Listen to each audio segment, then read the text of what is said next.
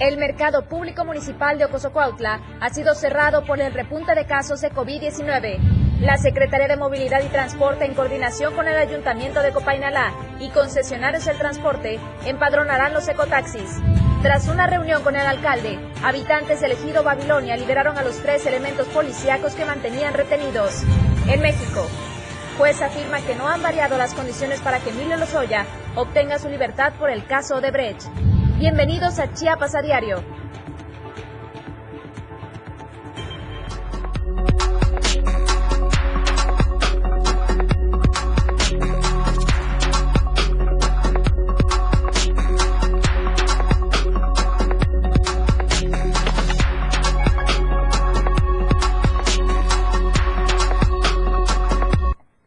Hola a todos y muy buenas tardes. Gracias por acompañarnos. Estamos en Chiapas a diario, este noticiero que se transmite totalmente en vivo desde la torre digital del diario de Chiapas. Estamos ubicados en el libramiento sur poniente de Tuxtla Gutiérrez. Gracias por acompañarnos ya este jueves 27 de enero. Vamos a arrancar con toda la información. Le mandamos un saludo, por cierto, a todos los que nos están escuchando a través de la 97.7, la radio del diario. A nombre de mi compañero Eric Ordóñez y Dora García de Alba, le damos la bienvenida a este espacio de Chiapas a diario. Iniciamos con esta información respecto a un grupo policíaco que fue retenido en Babilonia, en este municipio de Palenque, y resulta que lograron llegar a un acuerdo luego de que hubo la intervención justamente del alcalde Jorge Cabrera y de la Delegación de Transporte. Ellos se están quejando, o más bien la queja, era el aumento de la tarifa en el servicio de taxi y colectivo. Le repito, es por parte de los habitantes del ejido Babilonia del municipio de Palenque los que denunciaron a las autoridades de la Delegación de Transporte y en especial al delegado Raúl Suárez este aumento en la tarifa en el servicio de taxi colectivo. Ante la problemática, la tarde del martes 25 de enero, Elementos policíacos acudieron hasta este lugar. Llegaron al ejido para entregar una invitación a las autoridades de la localidad y entablar una reunión con el delegado de gobierno Amílcar Selvas Hernández, el alcalde Jorge Cabrera y la delegación de transporte y así buscar una solución. Sin embargo, ante la falta de soluciones por parte de la delegación de transporte, los comuneros decidieron detener a tres elementos policíacos así como a la unidad. Fue hasta el miércoles cuando el alcalde se reunió de nueva cuenta con las autoridades ejidales y fue en ese momento en donde el municipio se comprometió a buscar solución a este problema y realizar una reunión con las autoridades correspondientes y las cooperativas para que éstas brinden un precio justo y que no afecte a la economía de los habitantes. Fue hasta la tarde de este jueves cuando los elementos policíacos fueron finalmente liberados. Vamos ahora hasta otro punto de nuestra entidad. En este caso, un grupo de campesinos eh, lograron a través del diálogo justamente que no llegaran a la violencia, a un enfrentamiento. Cerca de las 16 horas de este miércoles, los elementos de la Guardia Nacional, de la Secretaría de Seguridad y Protección Ciudadana, así como de la Fiscalía General del Estado, arribaron a una caseta de cobro, la que se ubica en el kilómetro 61 de la carretera de Paga Coita Arriaga, para ejecutar la orden de desalojo. Recordemos que se mantenía bloqueada esta vialidad. En contra de este grupo de campesinos, ellos se emitieron esta orden de desalojo, que mantenían este bloqueo intermitente en la caseta desde hace tres días. Hay que recordar que antes de este momento, los manifestantes oriundos de diversos ejidos de este valle ignoraron dos exhortos que les presentó la delegación de gobierno región 2 Valle Soque, donde argumentaban que lo único que quería Querían el pago de sus tierras que ocupaba la carretera de cuota Coita-Arriaga, pero este dinero tampoco llegó. Cabe mencionar que no se ocupó la fuerza pública, fue mediante el diálogo que se entabló entre Héctor Andrés Gila Juria, quien es el director de Asuntos Agrarios, con los manifestantes, y así fue como aceptaron dejar el bloqueo y retirar también las piedras, los palos y las ramas que se ocupaban para obstaculizar el libre tránsito. Ahora únicamente falta ver justamente cómo se desenvuelve esta situación con los campesinos, los que reclaman. Por esta razón llegaron al pago de sus tierras, esto es lo que estaban solicitando, ya que se obligaron, se vieron obligados a bloquear porque nadie les daba una respuesta. Cabe mencionar que el funcionario estatal les dijo a los campesinos que los avalúos aún están en proceso, que no han terminado. Y después de este proceso se va a proceder al siguiente paso, Los afectados dijeron en entrevista para este medio de comunicación que ya hablaron con el personal del Grupo Aldesa. Este grupo es el dueño de la carretera, la, carretera cuota Coita-Arriaga, y ellos les dejaron en claro que este grupo no le debe un solo peso a los ejidatarios, que ellos ya pagaron al gobierno cuando se hizo este trámite. Y sería en este caso el compromiso con el gobierno. El gobierno es el que deberá pagarle estos terrenos a los habitantes. Para evitar que los manifestantes volvieran a colocar este bloqueo, decenas de cuerpos policíacos se quedaron resguardando el lugar y les dejaron en claro a los inconformes que si no se retiraban de forma inmediata, serían detenidos y presentados ante la instancia competente. Pero los campesinos se rehusaban a aceptar esta indicación hasta hace unos momentos en los que mediante el diálogo llegaron y ellos finalmente cedieron ante esta invitación del gobierno y esta explicación que les dieron que todavía falta realizarse el avalúo para que puedan hacerle el pago el pago correspondiente a todos los habitantes de los diversos ejidos de esta zona, de la región 2, Valle Soque. Vamos a pasar también a otros temas, pero refiriéndonos al municipio de Altamirano, en donde ahora están desconociendo a las mismas autoridades del Consejo Municipal. Fue a través de una asamblea de pobladores de este municipio de Altamirano que acordaron desconocer a estas autoridades del mismo Consejo Municipal que encabezan María García López y Gabriel Montoya Oceguera. Son presidenta y síndico respectivamente. Advirtieron que si no hay solución a sus demandas, también van a realizar movilizaciones, ya que hasta la fecha las autoridades concejales, desde su nombramiento, no han hecho nada para frenar la inseguridad. Esta, más bien, ha ido en, en aumento. Y desde la comunidad La Candelaria, los integrantes del Movimiento por la Defensa de la Democracia y de la Justicia de Altamirano, que conforman 150 comunidades de estas regiones Celtal, Centro, Tojolabal y Media, se pronunciaron en contra del Consejo Municipal de este municipio, quienes exigieron las elecciones extraordinarias. El vocero del movimiento exigió la intervención urgente de los dos niveles de gobierno, tanto el federal como del Estado, así como de la Comisión Nacional de Derechos Humanos, para que tomen cartas en el asunto para una solución a sus demandas. En sus propias palabras dicen lo siguiente, nosotros exigimos que se respeten las elecciones el pasado 6 de junio de 2021 que se respeten los votos de miles de ciudadanos. No reconocemos a las autoridades del Consejo Municipal porque solamente han traído problemas. Fuera María García López y Gabriel Montoya Oseguera. Esto fue lo que ellos mencionaron. Así también denunciaron las provocaciones del grupo armado, comandado presuntamente por el síndico concejal Gabriel Montoya Oseguera.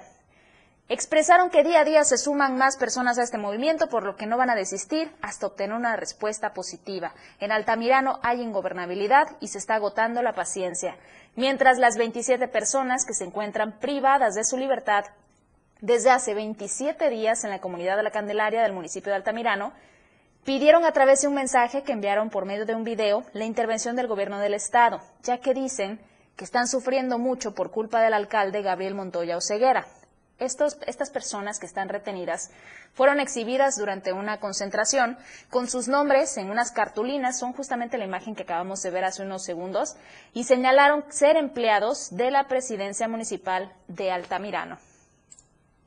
Mientras tanto, en Copainalá ya comenzaron con una estrategia para lograr tener un monitoreo, un verdadero control respecto a los ecotaxis, y es que ahora se va a formar un nuevo padrón. La Secretaría de Movilidad y Transporte, en coordinación con el Ayuntamiento de Copainalá y los concesionarios del transporte de este municipio, van a empadronar a los ecotaxis para que den un mejor servicio y seguridad a las y a los usuarios.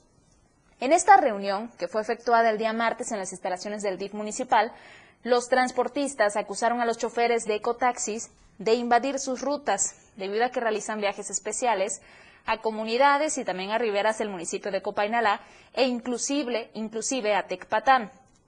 Y en esta acción de la Secretaría de Transporte, esto va a permitir un mejor control, un mejor servicio y seguridad. Acordaron regular los horarios de los ecotaxis y realizar de manera permanente operativos en contra del pirataje, que cada vez se observa que ven aumento en esta región de Mezcalapa, es lo que comentaron. Dieron a conocer también los representantes de los mototaxis, que son 160 los que ya, ya forman parte de este padrón y 160 todavía los que hacen falta unirse. La reunión estuvo presidida por el delegado regional de transporte, Federico de Jesús Infante, el delegado regional de tránsito, Luis Armando Cortázar Achila, y el presidente municipal de Copainalá, Javier Eliezer Vázquez Castillejos.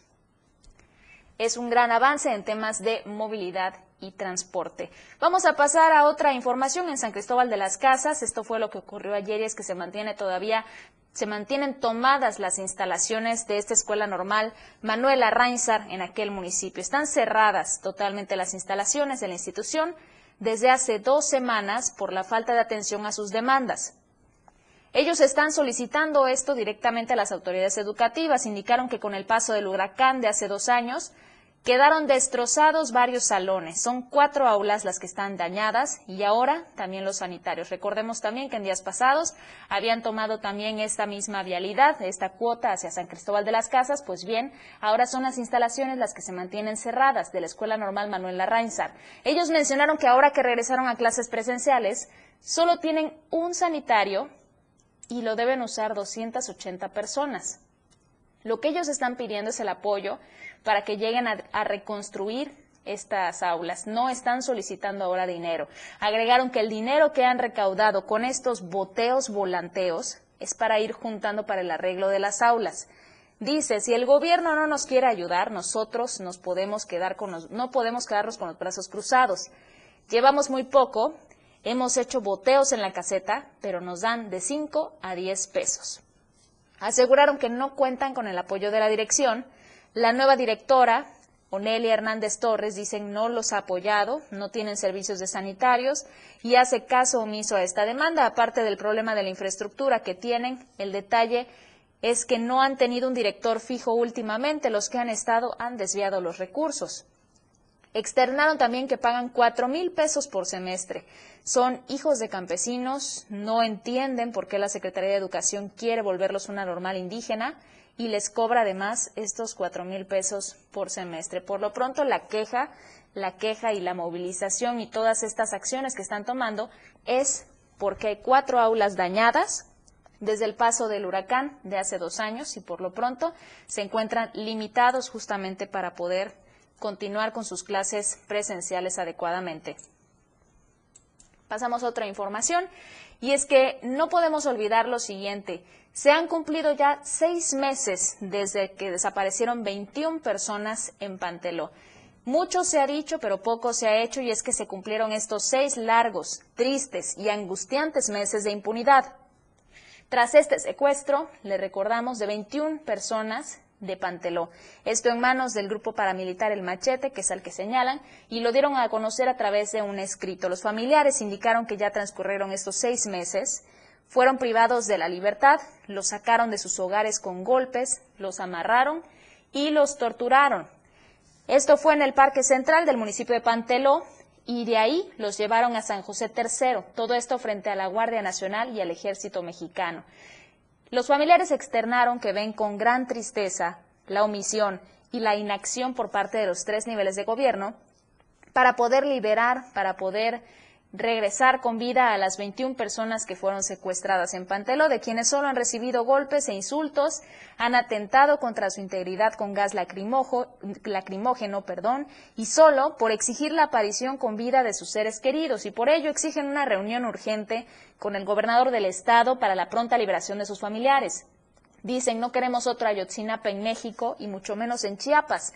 Finalmente lamentaron que en estos seis meses de lucha y exigencia por la vida y libertad de los 21 familiares, ningún colectivo de lucha u organismo defensores de derechos humanos estatales, nacionales e internacionales, así como diputados, senadores y activistas en el Estado, han manifestado su solidaridad ante este caso tan grave.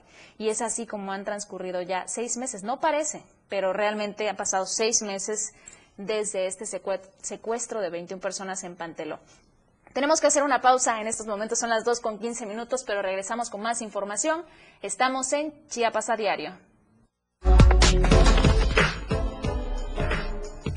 Continúe estando bien informado en Chiapas a Diario. Las 2 con 15 minutos. la mañana. La radio del diario Conoce todo lo que tenemos para ti en la radio del diario a través de tu celular. Escanea en nuestro diario impreso el código QR. Visita nuestra barra de programación y escúchanos desde tu celular. Además de conocer toda la programación de la radio del diario a través de tu celular. Estar informado nunca fue tan fácil, rápido y al alcance de tu mano. La radio del diario 97.7. Contigo a todos lados. Fundación Toledo es una organización enfocada en la educación. Desde nuestra fundación hemos realizado varios proyectos para poder llevar a cabo nuestro objetivo principal, apoyar la educación en Chiapas, especialmente en las zonas rurales marginadas. A pesar de ser una organización joven, somos apasionados de lo que hacemos y entendemos que la educación juega un papel importantísimo en las personas, ya que ésta se ve reflejada en el desarrollo de su país.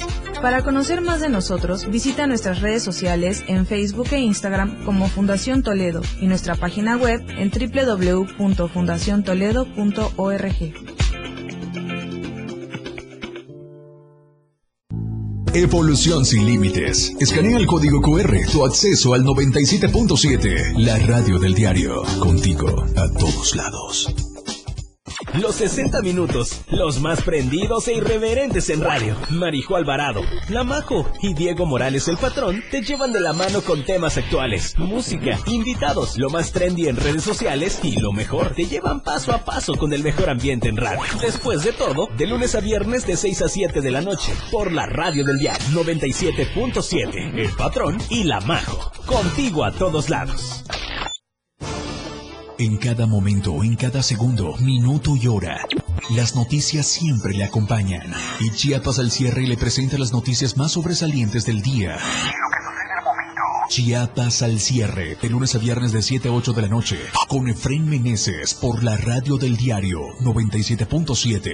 Contigo, a todos lados. Somos una emisora de Tuxtla Gutiérrez Chiapas que emite noticias, música, información, entretenimiento. La radio del diario 977. Más noticias para usted en Chiapas a diario.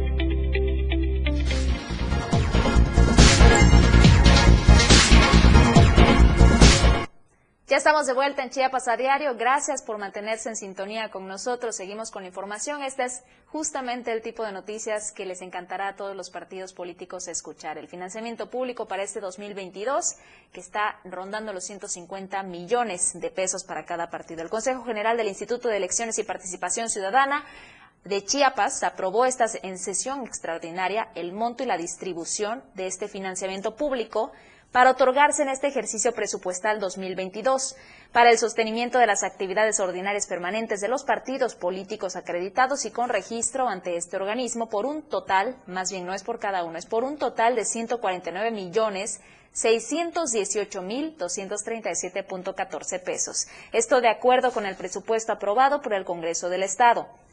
La consejera electoral, Sofía Margarita Sánchez Domínguez, presidenta de la Comisión Permanente de Asociaciones Políticas, explicó que los montos se fijan anualmente. Se multiplica el número total de la ciudadanía inscrita en el padrón electoral en el estado de Chiapas por 32.5% del valor diario de la unidad de media y actualización, la UMA, para los partidos políticos nacionales.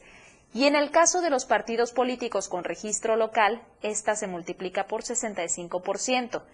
La consejera agregó que cada monto se distribuye entre cada grupo de partidos políticos, sean nacionales o locales, según corresponda. El 30% de manera equitativa y el 70% restante se distribuye de forma proporcional. Esto según el porcentaje de votos que haya obtenido cada partido con representación en el Congreso del Estado. Sánchez Domínguez dijo que cada partido político tiene esta obligación de destinar 2% de, de su financiamiento público para promover actividades específicas de educación y capacitación política. Otro 6% debe ir destinado a la formación y capacitación para el desarrollo del liderazgo político de las mujeres, un 3% para liderazgo juvenil, 2% para generación de estudios e investigación de temas del Estado y al menos 2% para desarrollar la participación política de la ciudadanía de pueblos originarios. El financiamiento público para este sostenimiento de actividades ordinarias permanentes que va a recibir cada partido político durante este 2022 es el siguiente. Se van a repartir en este caso Partido Acción Nacional 6 millones 90 mil pesos. Partido Revolucionario Institucional, redondeado, vamos a, vamos a acercarlo a los 12 millones 800 mil pesos. Partido de la Revolución Democrática, 2 millones 227 mil pesos. Partido del Trabajo, recibirá 8 millones 828 mil pesos. Le sigue el Partido Verde Ecologista con 18 millones 500 mil, Movimiento Ciudadano 2 millones 200 mil y asimismo se va a otorgar a Chiapas Unido 14 millones 800 mil pesos. Morena, por supuesto, como era de esperarse, superó los 30 millones de pesos. Podemos mover a Chiapas, recibirá 12 millones 900 mil pesos. A Nueva Alianza Chiapas, más de 4 millones 400 mil pesos. El Partido Popular Chiapaneco, 4 millones 454 mil pesos. El Partido Fuerza por México, no se impresionen, 2 millones 227 mil pesos. El Partido Encuentro Solidario en Chiapas, 17 millones 175 mil. Y a redes sociales progresistas Chiapas, 12 millones 553 mil pesos. Adicional a estos montos, como parte de sus prerrogativas, los partidos políticos recibirán también financiamiento público para gastos de campaña para el proceso electoral local extraordinario 2022, conforme el acuerdo que estará aprobado, aprobando el Consejo General del IEPC en los próximos días. Por otro lado, pues también las instancias de gobierno están en la búsqueda de recaudar más impuestos en este año. Esperan recaudar 4.200 millones de pesos en impuestos. La Secretaría de Hacienda busca llegar a esta meta de 4.200 millones de pesos. Esto lo anunció en entrevista su titular Javier Jiménez Jiménez. Agregó que esta recaudación se hará a través de diversos rubros, como la expedición de licencias de conducir, con la que se pretende obtener 138 millones de pesos. También a través de la expedición y canje de placas, en la que esperan percibir casi el doble, 215 millones de pesos mientras que por el refrendo vehicular de servicio público o privado se alcanzarían los 250 millones de pesos. Además de las obligaciones fiscales y pagos de derechos que se hacen por medio de organismos públicos estatales como el Registro Civil, la Secretaría de Seguridad Pública, el Registro Público de la Propiedad, entre otros, el responsable del órgano hacendario señaló que las estrategias implementadas en pro de la recaudación, como son los descuentos, la ampliación de términos, las reducciones de pago, esto es lo que ha generado resultados positivos para la Hacienda Estatal por lo que exhortó a la sociedad a seguir cumpliendo con sus contribuciones fiscales, que ayudan mucho a la entidad. Lo que también va a ayudar justamente a la entidad, a todos los chiapanecos, es que disminuya el precio de algunos productos. En este caso, bajó el precio del tomate, esta es la información que tenemos actualizada y es uno de los, uno de los productos que sí ha logrado bajar de precio en comparación con otros que, que han ido en aumento. Pero los detalles los tenemos con nuestro compañero Javier Mendoza. Después de casi tres semanas, el tomate ha bajado su costo a tan solo 7 pesos con 50 centavos el kilo en los mercados de la ciudad. Esto luego que desde a finales del año pasado estuviese a casi 17 pesos. Locatarios del giro de verduras han señalado a este medio de comunicación que esperaban que este precio se mantuviese hasta finales del mes de enero. Sin embargo, esto afortunadamente ya bajó. Este es uno de los pocos productos de la canasta básica que bajaron de precio. Otros son la cebolla, la papa, chayote y zanahorias, aunque fue mínimo de 2 a 3 pesos el kilo. El que no baja el precio aún es el limón, ya que llegó hasta 80 pesos el kilo, luego de que la semana pasada estuviera en 70 pesos. Explicaron que eh, pues se ve difícil eh, hasta este momento el precio del limón baje sus, eh, sus pretensiones debido a que hay escasez del producto. Señalaron que por el momento la reja oscila entre los 750 y 900 pesos según el día, por lo que en estos momentos no es tan redituable su venta. Para Diario de Chiapas, Francisco Mendoza. Muchísimas gracias y por el contrario, prepárese para el mes de abril. Es más, con esto quiero invitarlos a todos ustedes que si tienen la oportunidad de tener su propio árbol de limón en casa, esta sería la solución para muchos, porque imagínense, en este caso disminuyó a 30 pesos el, kilo, pero prevén que para el mes de abril pueda darse un repunte histórico que llegue a, a rozar los 85 pesos el kilo de limón.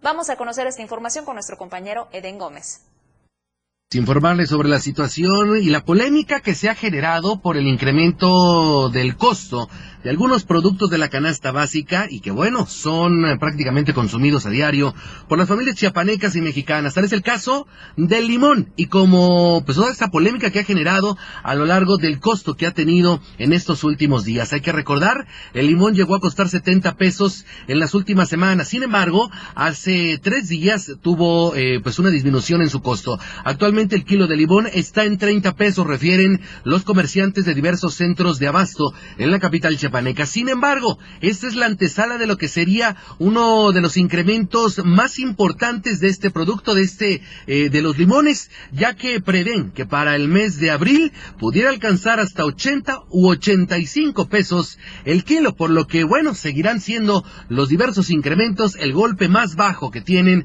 pues, eh, diversos sectores de la sociedad que realizan, pues, obviamente, sus compras en diversos centros de abasto de la capital. Informó para el diario de Chiapas, Eden Gómez. Muchísimas gracias, Eden. No así por esta, este tipo de información, desde luego que a todos nos, nos mantiene al tanto justamente por este incremento que posiblemente va a tener el kilo de limón. Vamos a pasar a otra información. En algunos puntos de nuestra entidad ya comenzaron a limitar, a cerrar incluso los accesos a los mercados, justamente por el incremento de contagios por la variante Omicron de COVID-19. En el caso del mercado público municipal allá en Ocosocuautla, fue cerrado para que las autoridades puedan tener un mejor control preventivo. Una vez más se colocaron este tipo de vallas, estos filtros sanitarios para poder acceder al mercado público. Ellos señalan que ahora los casos de COVID-19 han repuntado en Chiapas y sí, es que las cifras lo han demostrado, al menos la Secretaría de Salud reporta 300 casos diarios, pero recordemos que estas son las cifras estatales, las oficiales, pero desde luego habrán particulares que quizás no estén compartiendo sus datos y sea incluso mayor el número de contagios. Informaron que se han establecido los, los cercos sanitarios en donde el personal del área de salud municipal, protección civil y policías municipales estarán a cargo de estos accesos, a fin de verificar que todas las personas hagan el uso adecuado del cubrebocas si quieren entrar a la central de abastos. Detallaron que en los puntos de entrada se estará otorgando gel desinfectante para todas las personas que ingresen al mercado, en una acción en donde no hay un limitante sobre la edad de las personas que puedan ingresar, ya que el acceso es generalizado, pero eso sí, tienen que usar cubrebocas correctamente, es lo que dicen las autoridades. De esta manera, la circulación en la avenida central, allá en Ocosocuautla, desde la segunda hasta la sexta oriente, ha sido cerrada a la circulación vehicular, al tiempo de informar que la primera sur está libre, ya que los cercos ahí se colocaron justo en la entrada al mercado. Esperan que la población haga caso a estas nuevas medidas, mismas que se mantendrán de manera permanente, a fin de que el número de personas contagiadas se pueda reducir considerablemente en Chiapas además de dar a conocer que las autoridades de seguridad llevan a cabo un recorrido constante a fin de que también los comerciantes sigan con estos protocolos sanitarios en cada uno de sus negocios. Esto es lo que se está viviendo en Ocosocuautla y no faltará mucho tiempo también para que posiblemente se implemente en otras ciudades, como en el caso de Tuxtla Gutiérrez o Tapachula, donde debería de considerarse porque es donde más se ha registrado este incremento de casos, justamente por la movilidad de las personas. Así que la responsabilidad que tenemos todos y cada uno de nosotros es de cuidarnos para no tener que restringir justamente los accesos a estos sitios, a los mercados públicos y desde luego esto también tiene un impacto negativo en la economía de todos los comerciantes del centro de estos puntos, de, cada una de estas ciudades. Antes de irnos a una pausa, queremos invitarlos a que participen en la encuesta semanal que se encuentra disponible a través de nuestra cuenta de Twitter. Recuerde, nosotros estamos como arroba diario Chiapas nos busca en Twitter y ahí va a encontrar la siguiente pregunta relacionada con el estado de salud del presidente Andrés Manuel López Obrador, luego de esta intervención que recibiera recientemente. ¿Crees que la salud del presidente López Obrador afectará su continuación en el cargo para los próximos tres años? Sí, no o no me interesa. Ojalá que pueda participar, porque el día de mañana es cuando vamos a presentarle los resultados de la encuesta semanal con nuestro compañero, en este caso con Eric Ordóñez, a las 7 de la noche en Chiapas al cierre. No se lo puede perder. Haremos una pausa, ya son las 2 con 30 minutos y regresamos. Estamos en Chiapas a diario. La noticia regresa después del corte. Las 2 con 30 minutos. 70s, 80s, 90s y más. La radio del diario.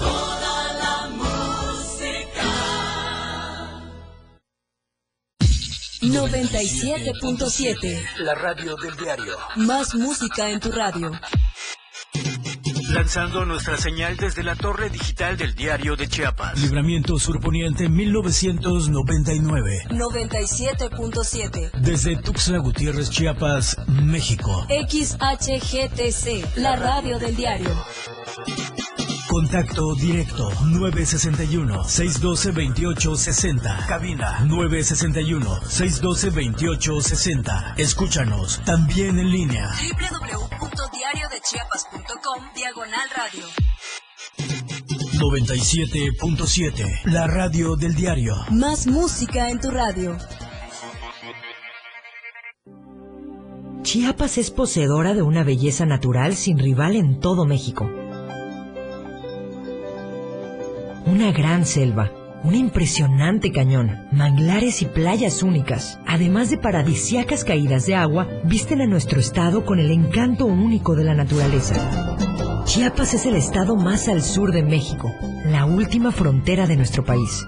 Aquí, en este rincón, que también fue el último territorio en añadirse a la República, se encuentra un paraíso de bellezas naturales listo para ser explorado. Ven y disfruta lo que Chiapas tiene para ti. 97.7, la radio del diario. Contigo a todos lados. Aquí escuchas un concepto que transforma tus ideas. 97.7 FM, XHGTC, Radio en Evolución Sin Límites. La radio del diario 97.7 FM. Contigo a todos lados. Ahora el rock puedes sentirlo en radio. La radio del diario te presenta el mejor rock que marcó toda una historia a través de los años. Miguel Sengar tiene para ti la mejor selección musical del rock y la radio del diario te lo presenta de lunes a viernes de 8 a 9 de la noche. Rock Show. Con Miguel Sengar en la radio del diario 97.7 contigo en el rock a todos lados. Todas las noticias por la radio del diario.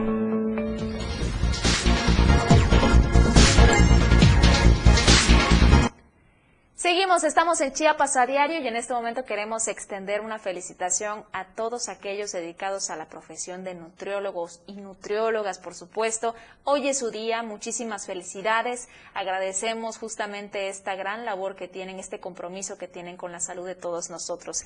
El acompañamiento de un nutriólogo es sumamente importante porque lo que hace es cambiar justamente nuestro estilo de vida, nuestros hábitos alimenticios para bien de nuestra salud. Vamos a conocer esta información de nuestro compañero Marco Alvarado.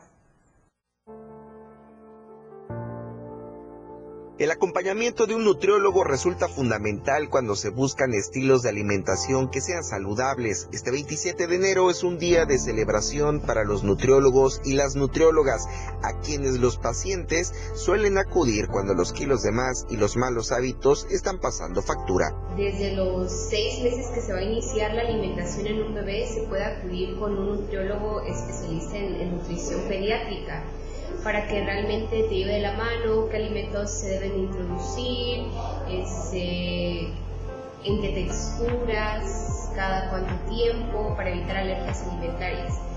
De ahí en la niñez se puede seguir yendo con un nutriólogo pediátrico para que pues vea la, el crecimiento y desarrollo eh, que debe tener el niño en la adolescencia, con todos los cambios que empieza a tener un adolescente, en la etapa adulta, pues para prevenir enfermedades, porque realmente acudimos a un servicio médico o de nutrición cuando ya está el problema y debemos de tener la cultura de una nutrición preventiva. Sin embargo, el acompañamiento de un profesional en esta rama de la salud es insustituible, ya que no hay fórmulas ni remedios mágicos para un control de peso que sea de forma saludable. Y la verdad que siempre queremos cosas bastante fáciles, queremos que si mi propósito de año nuevo es bajar de peso, ya para prácticamente a final de enero ya queremos estar en forma. Cuando, por ejemplo, el aumentar la grasa corporal nos llevó años.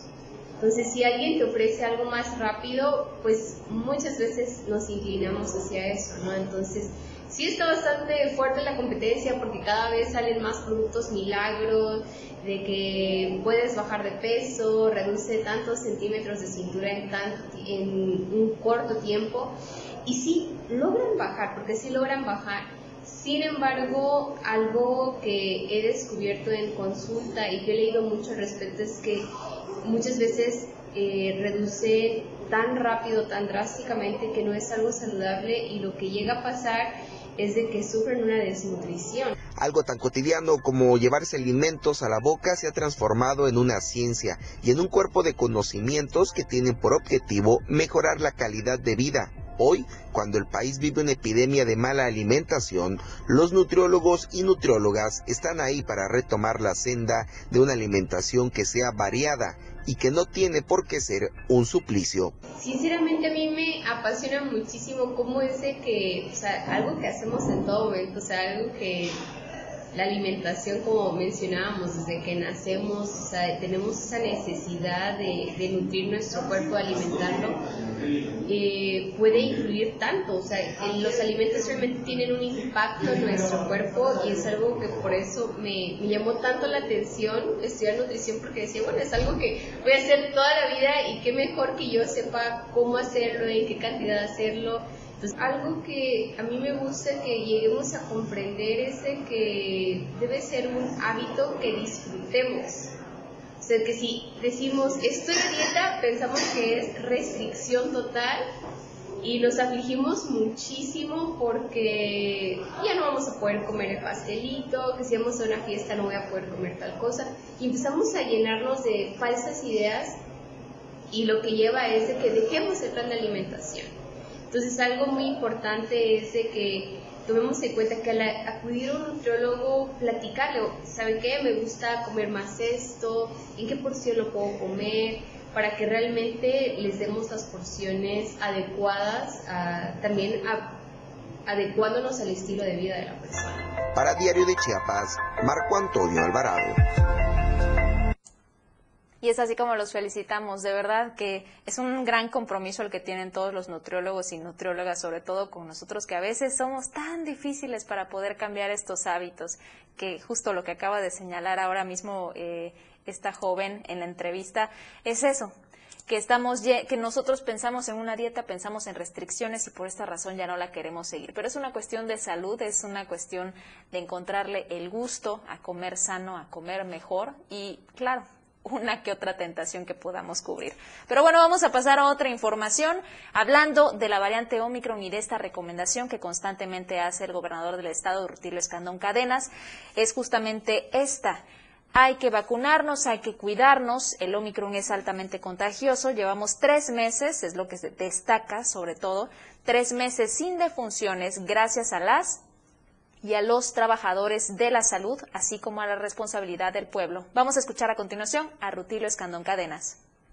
Informar al pueblo de Chiapas con mucho afecto que vamos bien en la salud, sin embargo no podemos confiarnos, porque esta enfermedad del Omicron es altamente contagiosa, 10, 15 veces más que las anteriores, así que no hay que bajar la guardia, proteger a nuestros seres queridos de acuerdo a la evidencia médica, lo que hoy nos está dando muy buenos resultados es la vacuna. Llevamos casi tres meses sin ningún fallecimiento por el COVID-19 en Chiapas. Gracias al trabajo responsable, serio, humano de todas y de todos los trabajadores de la salud de México y de Chiapas, pero principalmente del pueblo que se cuida, que tiene valores y principios. Es lo que acabamos de escuchar, es al gobernador del estado y algo también que destacó a través de sus redes sociales es acerca de la ocupación hospitalaria. Aparte de las defunciones, llevamos tres meses sin defunciones aparentemente por COVID-19. A la fecha únicamente señala también que hay un 3% de ocupación hospitalaria y esto refleja que la vacuna está funcionando y por consiguiente exhorta también a todas y a todos a que visiten los centros de vacunación que se mantienen activos para aplicar los biológicos o bien que reciban a los brigadistas que están realizando estos recorridos de casa por casa y de negocio por negocio. Hay que aprovecharla, es totalmente gratuita y se ha visto justamente este beneficio de la vacuna reflejado en las cifras de ocupación hospitalaria que está en un 3% y que no se han reportado defunciones. Vamos a seguir con otra información del día. Y ahora nos pasamos a los temas de la seguridad o inseguridad, más bien, que es lo que hay que señalar en Tuxtla Gutiérrez. Evidentemente, los vecinos de la colonia Lomas del Venado están sufriendo justamente este tema de inseguridad.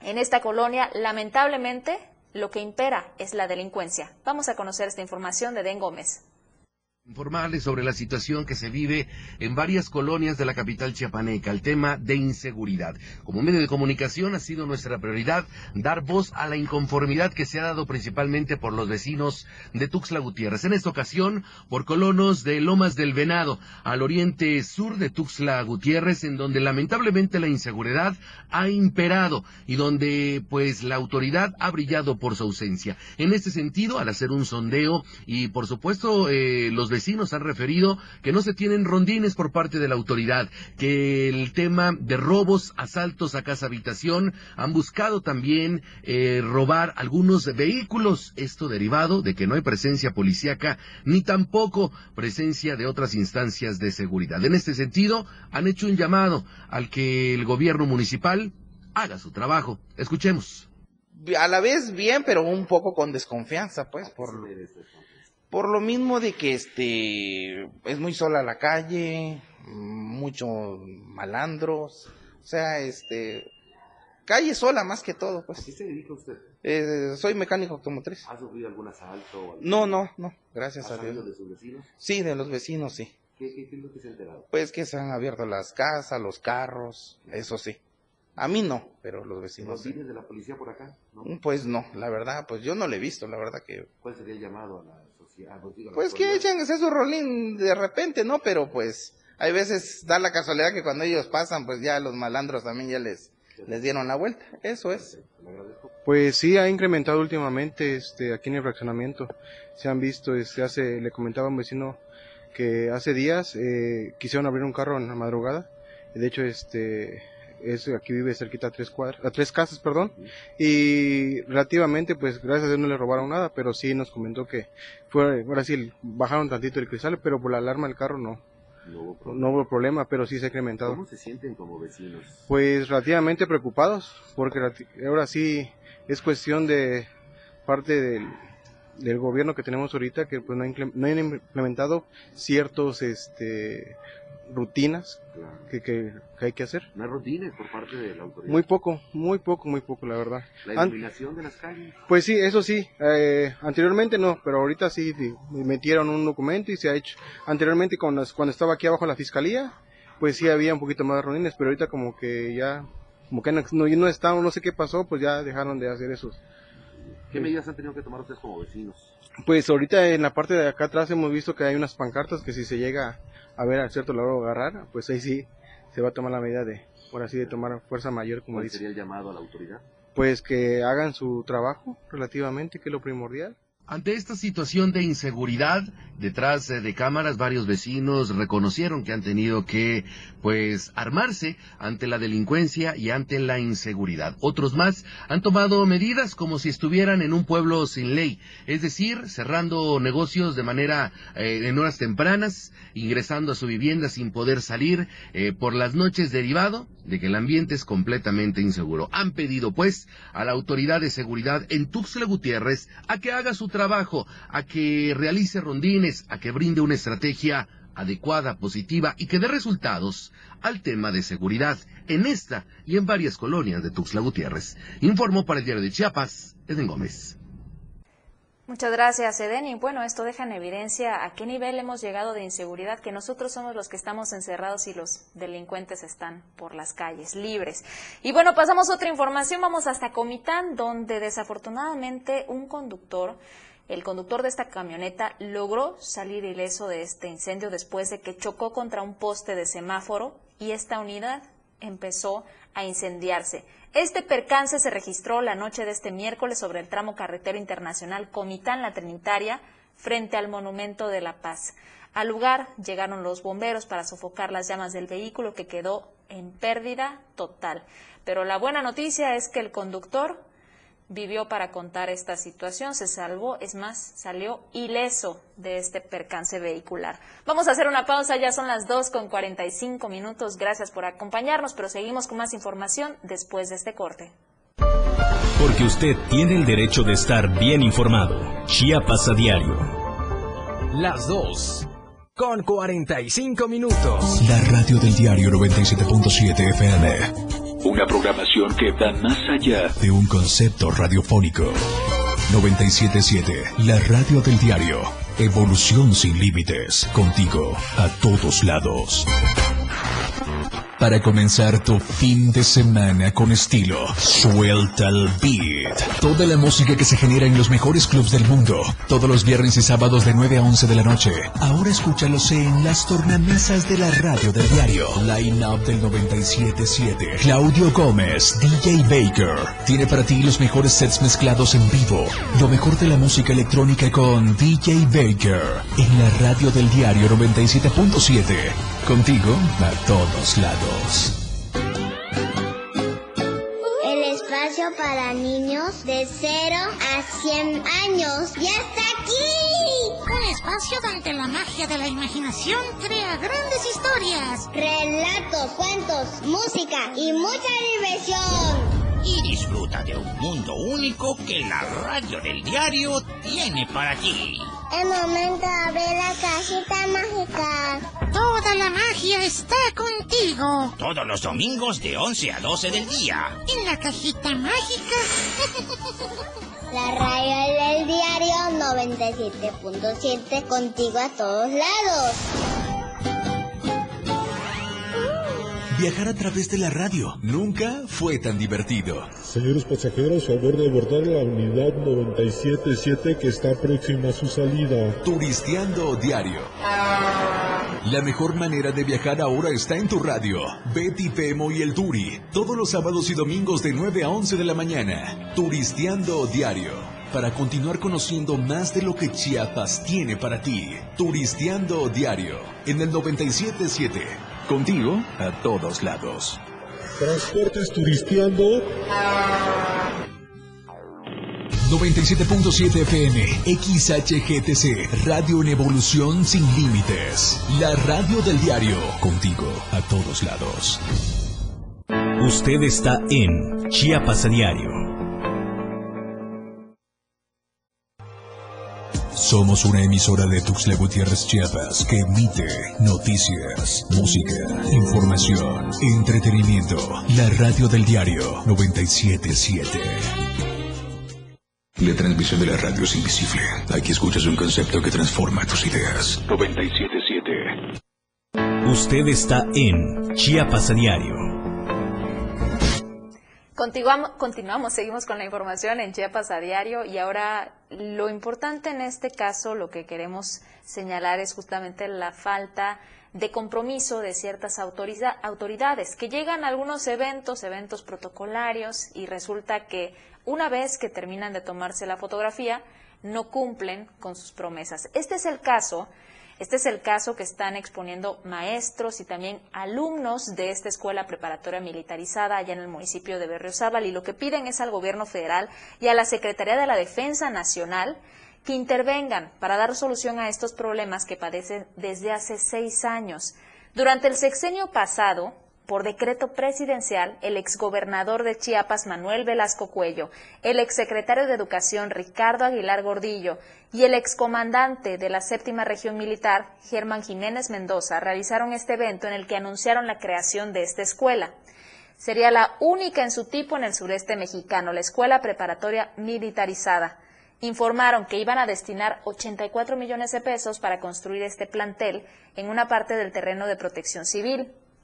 Esto está ubicado en el municipio de Ocosocuautla y al mismo tiempo el exmandatario colocó la primera piedra como símbolo del inicio de la construcción y presentaron una maqueta que mostraba cómo quedaría una vez terminada esta institución educativa. Sin embargo, no cumplieron.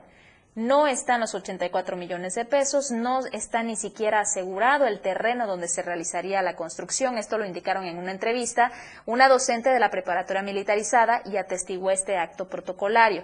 Por ello, desde hace más de seis años, esta escuela carece de techo financiero y como consecuencia de constantes problemas de contratación, pago al personal docente y administrativo, así como la falta de infraestructura. De acuerdo a la docente con mayor antigüedad de esta escuela, las autoridades hicieron esta promesa de un sistema internado que beneficiaría a los jóvenes que asisten a de diferentes municipios y de otros estados de la República. De los maestros contratados, contratados, ella señala que prometieron una basificación, pero fue de palabra. Ellos no cumplieron, es lo que indicó. Actualmente el particular eh, José Luis Orantes Aramoni donó poco más de tres hectáreas para la edificación de la preparatoria pero no cuentan con la solvencia económica para hacer el instituto, pues el poco avance que han logrado ha sido gracias a los donativos. Ante la falta de sus propias aulas de clases, los estudiantes reciben justamente las clases en la escuela telesecundaria 88 y exhortaron por esta razón al gobernador del estado para que solucione de una buena vez estos pendientes que, aquejan a la escuela preparatoria militarizada desde hace seis años, de la que dicen se sienten orgullosos, ya que una mayoría de los egresados ha logrado ingresar a educación superior debido al alto nivel académico en esta institución. Y en caso de que no obtengan una buena respuesta, el próximo mes van a trasladarse hasta la Ciudad de México para instalarse en un plantón indefinido afuera de Palacio Nacional hasta que sean atendidos. Vamos a continuar con estos temas, pero ahora de carácter nacional. Nos comunicamos hasta la Ciudad de México con Luis Carlos Silva y justamente hablando del área educativa, existe un rezago inminente luego de que se han, no se ha podido regresar a clases presenciales formalmente en algunas aulas. Esta es la razón del mayor rezago que se está viviendo en los estudios académicos en nuestro país. Por eso nos comunicamos hasta la Ciudad de México. Muy buenas tardes, Luis Carlos. Como siempre es un gusto saludarte, te escuchamos. El gusto es para mí, ahorita gracias y excelente tarde. Efectivamente, padres de familia organizados en diferentes asociaciones aseguran que sus hijos han tenido retrasos muy importantes en el, en el aprendizaje debido a que no existen clases presenciales. Algunos de ellos dicen tienen muchos problemas de conectividad, es decir, no tienen buen internet, no tienen buen equipo, no cuentan con una laptop, no cuentan con una buena oportunidad para que ellos sigan su aprendizaje en los últimos dos años. Y a pesar de que la Secretaría de Educación Pública insiste en que este trabajo que se realiza en diferentes entidades, principalmente las más castigadas por la pobreza y el rezago, como pueden ser los estados de Veracruz, Oaxaca, el estado de Yucatán o incluso Chiapas, el presidente de la República, Andrés Manuel López Obrador, le ha pedido a Delfina Gómez, la secretaria del ramo, la secretaria de Educación, pues redoble los esfuerzos para que un mayor número de jóvenes y de niños puedan tener una mejor educación y un mejor aprendizaje. A pesar de esta situación, en los últimos dos años se ha visto y se ha podido observar también, ahorita auditorio, que los niños y los jóvenes tienen hasta tres años de retraso con respecto a otros compañeros en otros estados. Estaríamos hablando de los estados del norte, que tienen un poder adquisitivo elevado y mejor, como es el caso de los, estados de Chihuahua, Sonora, Zacatecas, incluso el estado de Coahuila. Cabe destacar que los mismos especialistas que se han consultado al respecto reconocen la importancia de que el aprendizaje se pueda dar en las aulas, pero ante el tema de COVID y sobre todo la variante de Omicron que ha impedido que este aprendizaje se dé pues, de manera normal en diferentes estados, este problema se ha ido acentuando en el transcurso de las últimas semanas y también de los últimos doce meses. Cabe destacar que a pesar de que existe la voluntad de que los jóvenes y los niños puedan regresar a clases de manera gradual y paulatina, esto no ha sido posible porque la variante Omicron que sigue afectando a diferentes estados y principalmente a la zona centro y sur sureste ha generado pues cualquier cantidad de contagios en nuestro país y en la numeralia de más de 303 mil fallecimientos, los padres de familia, las organizaciones y también los maestros hacen votos para que la educación vuelva a la normalidad en el transcurso de las próximas semanas. Dorita, regreso contigo, te mando un abrazo Hasta aquí mi reporte y como siempre que pases una excelente tarde de jueves. Muchísimas gracias, Luis Carlos. Igualmente te deseamos que pases una excelente tarde. El día de mañana nos vemos con más detalles nacionales. Por cierto, quiero señalar algo, hago un pequeño paréntesis respecto al tema y la situación en la que se encuentra Emilio Lozoya Austin, Austin y es que se mantendrá en prisión el exdirector de Pemex. Esta ha sido la resolución de un juez. Afirmó que no han variado las condiciones para que obtenga su libertad por el caso Odebrecht. Así que en los próximos días tendremos más información en seguimiento la situación en la que se encuentra el exdirector de Pemex, Emilio Lozoya Austin, pero por lo pronto continuará en prisión. Pasamos a otros temas. Sánchez Cordero rechazó la remoción de Ricardo Monreal. La presidenta de esta mesa directiva del Senado, Olga Sánchez Cordero, aclaró que nadie en la bancada de Morena ha planteado la remoción del coordinador Ricardo Monreal, a quien catalogó como un gran operador político. Recordemos que también hay algunos conflictos internos en este partido. En estos últimos tres años no solo ha construido una gran confianza al interior de este grupo parlamentario, sino también las diversas fuerzas políticas. En vísperas de esta reunión de una treintena de senadores de Morena, donde se analizará este tema de rechazar la creación de la Comisión Especial para el caso Veracruz y en donde se ha filtrado que se analizaría el liderazgo de Monreal como coordinador, dijo que ese tema no está en el ambiente de la bancada. Se van a enfocar únicamente en el caso de la inseguridad en Veracruz. En una entrevista luego del informe que presentó la titular de la CNDH, Rosario Piedra Ibarra ante esta comisión permanente, Sánchez Cordero asentó que en la bancada no está en el ambiente la remoción o permanencia de su coordinador.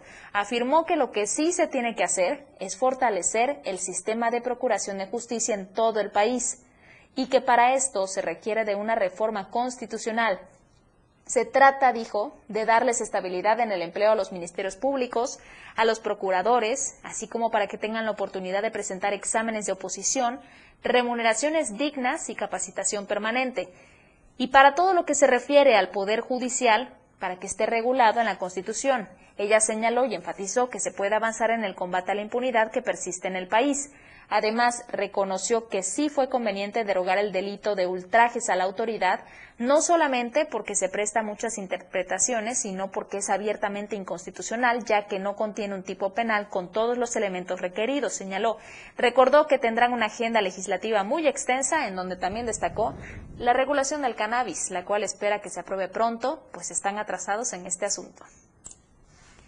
Y bueno, antes de irnos, antes de cerrar este espacio, no podemos eh, despedirnos sin señalar que hoy, hoy es un día muy especial para uno de nuestros compañeros, uno de nuestros compañeros conductores, Efren Meneses, a quien desde luego le mandamos una extensa felicitación de parte nuestra, de parte de toda la producción de Diario TV Multimedia. Le deseamos todo lo mejor a Efren Meneses, quien conduce este programa de Chiapas al cierre, que como siempre les hemos recordado es un informativo, es un noticiario que se transmite a las 7 de la noche para cerrar con la barra programática del diario de Chiapas. Efren Meneses en Chiapas al cierre, pero hoy, hoy es su cumpleaños y le deseamos todo lo mejor, un abrazo, muchísimas felicidades. Ya nos vamos, nos vamos y el día de mañana lo esperamos con toda la información puntual a las 2 de la tarde, como siempre. No se puede perder también de toda la barra programática del diario de Chiapas a las 6 de la tarde. Por supuesto, después de todo, con nuestro compañero Diego Morales y Lamajo, estén al pendientes de la radio del diario, la 97.7. Les deseamos que pasen una excelente tarde. La mejor manera de estar informado está en Chiapas a diario, el más completo equipo de reporteros, corresponsales desplegados en todo Chiapas para mantenerte al tanto de lo que sucede en nuestro estado, México y el mundo. Lo que usted escuchó como noticia, mañana ya es historia.